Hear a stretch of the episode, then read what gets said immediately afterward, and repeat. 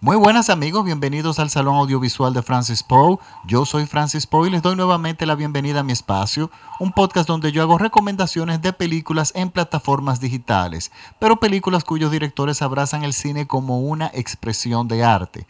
Para esta semana les traigo una recomendación de la plataforma de Prime Video.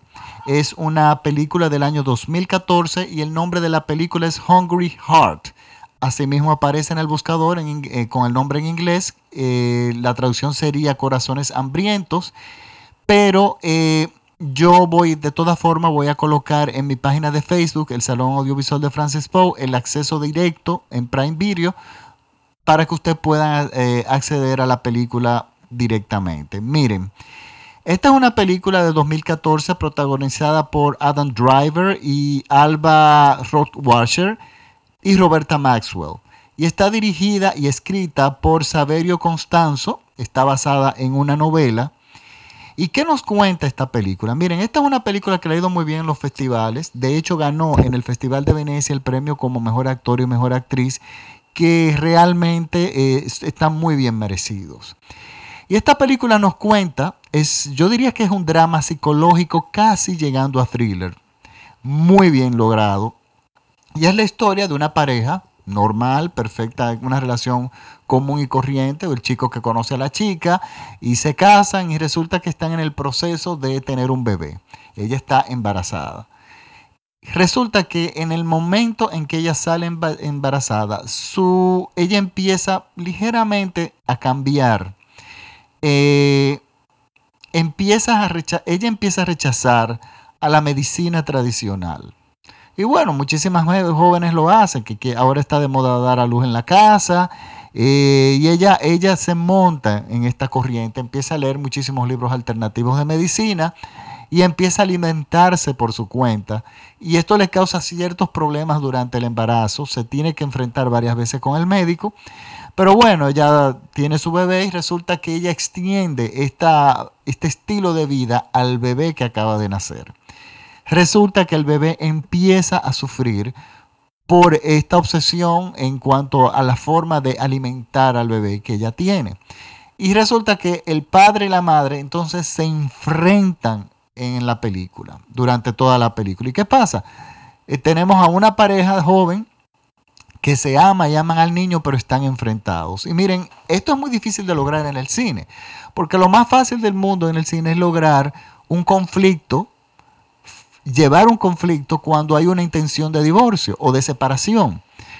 Eso es, claro, eso no quiere decir que la película va a ser mala. Hay películas malas, hay películas que son extraordinarias que, tienen este formato, pero en este caso es muy particular, porque tanto la los protagonistas se aman como pareja, se quieren, quieren seguir casados y aman al bebé, sin embargo están enfrentados en esta, en esta corriente de alternativa de cómo, de alimenticia que ella está utilizando con el niño.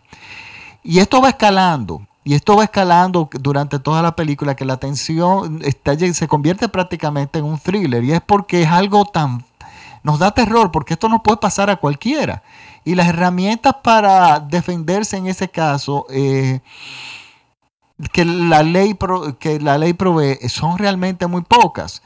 Miren, esta es una película que el director, no he visto otras películas de él, pero veo que en Filming ya eh, tienen dos películas más y las voy a ver. Esta es la primera, honestamente, es la primera película que yo veo de este director. Pero realmente él sabe hacer cine, porque a todo esto la película tiene una narrativa visual bellísima y todo lo que ocurre, que realmente nos va a eh, nos va convirtiendo, nos va poniendo tensos, realmente ocurre eh, de forma visual. El director utiliza un recurso para crear tensión y ver cómo y, demostrarnos que la relación se está deteriorando y distorsionando. El director gradualmente, si se fijan, eh, empieza a deformar el lente de la cámara, a utilizar lentes que discretamente deforman los espacios, deforman las dimensiones de los protagonistas y empiezan a, y empieza a colocar la cámara en lugares específicos que empieza a distorsionar el, todo lo que desde un principio funcionaba en perfecta armonía. Y esto lo hace el director de una forma magistral. Evidentemente esto es un joven que sabe hacer cine y esto es un, definitivamente, es una película que le va a gustar a todo el mundo, porque es una película que les gusta a los amantes del cine, pero también a las personas que les gustan el cine, los thrillers o las películas eh, eh, un poco más ligeras, pues también les va, les va a gustar. Y miren, está escondida en el menú de Prime Video.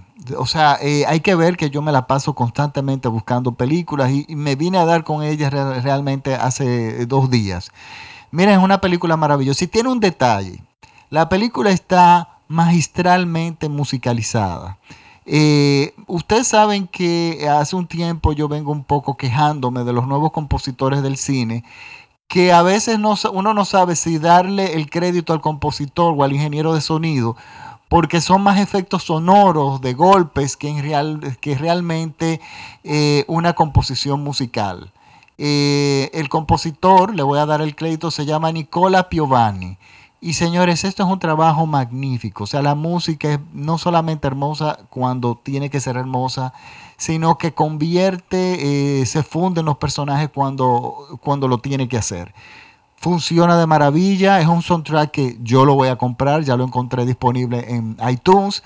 Y miren, es una realmente una película que yo realmente recomiendo. Bueno, Recuerden que el nombre de la película es Broken Heart, eh, perdón, Hungry Heart, Corazón Hambriento en Prime Video.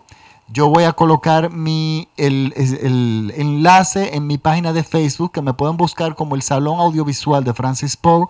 Ahí no solamente yo cuelgo los enlaces de los podcasts, sino pongo los trailers de las películas y los enlaces directos a Prime Video o a Netflix o a cualquiera de las plataformas donde yo haya visto la película. Y también yo cuelgo muchísima información de, cine, artículos interesantes. Eh, y bueno, visítenme. Y si les gusta, pues bueno, compartan esa página, compartan este podcast. Recuerden que es gratuito. Los pueden escuchar en Spotify, iTunes, TuneIn, en SoundCloud, prácticamente en todos lados. Solamente tienen que escribir en Google el Salón Audiovisual de Francis Poe y ahí deciden escuchar mi podcast en cualquiera de las plataformas que esté disponible y a ustedes les convenga. Muchísimos saludos a mis seguidores en los Estados Unidos. Tengo ahora seguidores muchos en Nueva York, en Los Ángeles también, en Virginia siempre mis eh, seguidores fieles. Eh, muchos saludos por allá. Y también en México, en Argentina, en Uruguay y en el Reino Unido, Francia, España. Bueno, muchísimas gracias por la sintonía y por supuesto aquí en mi país, República Dominicana. Eh, un abrazo y nos vemos hasta la próxima semana. Muchísimas gracias por la sintonía. Chao.